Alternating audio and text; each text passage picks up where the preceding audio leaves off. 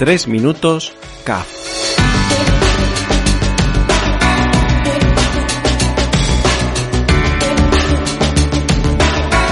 Noticias y curiosidades de las ciencias del deporte.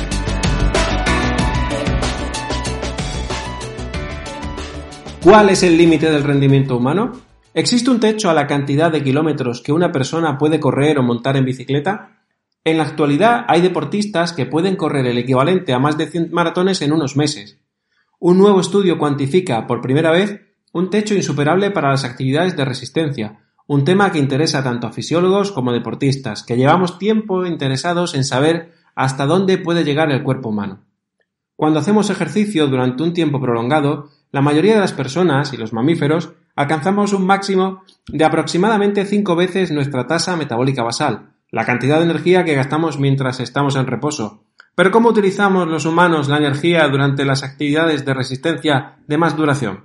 Un estudio publicado por la revista Science Advances analizó varios participantes de la carrera por los Estados Unidos en 2015 que corrieron un total de 4.957 kilómetros en el transcurso de 20 semanas, en una serie de maratones que van desde Los Ángeles hasta Washington.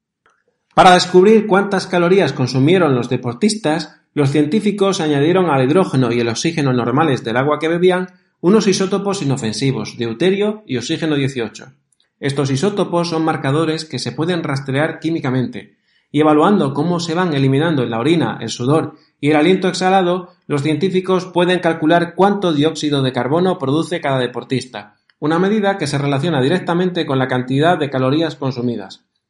El equipo de investigadores midió la tasa metabólica basal de seis corredores, cinco hombres y una mujer. Luego, con el método que hemos explicado, recopilaron datos sobre el gasto de energía en el transcurso de cada carrera, para ver cuántas calorías quemaron por día. Los investigadores registraron esos datos a lo largo del tiempo y los analizaron junto con datos metabólicos recopilados previamente de otras pruebas de larga duración, incluyendo triatlones, ultramaratones de 160 kilómetros, carreras de ciclismo de larga distancia como las del Tour de Francia y expediciones árticas. Descubrieron que, sin importar el tipo de prueba, el gasto de energía se estabiliza bruscamente después de 20 días, en aproximadamente dos veces y media la tasa metabólica basal. Esto supone para una mujer media unas 3.000 kilocalorías o 3.800 kilocalorías en el caso de un hombre. A partir de ese punto, el cuerpo consume calorías más rápido de lo que puede absorber de los alimentos, lo que representa un límite biológicamente determinado del rendimiento humano.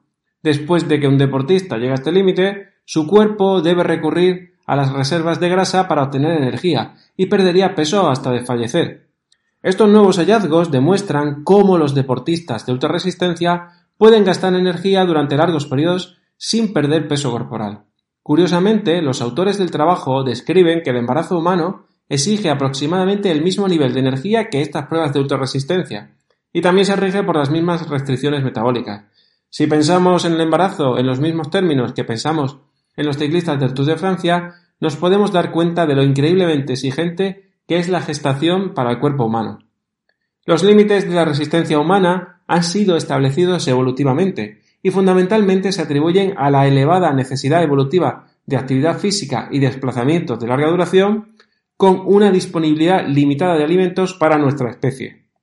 En la descripción de este episodio encontrarás la referencia. Un saludo, Ernesto de la Cruz Sánchez, profesor de Ciencias del Deporte en la Universidad de Murcia.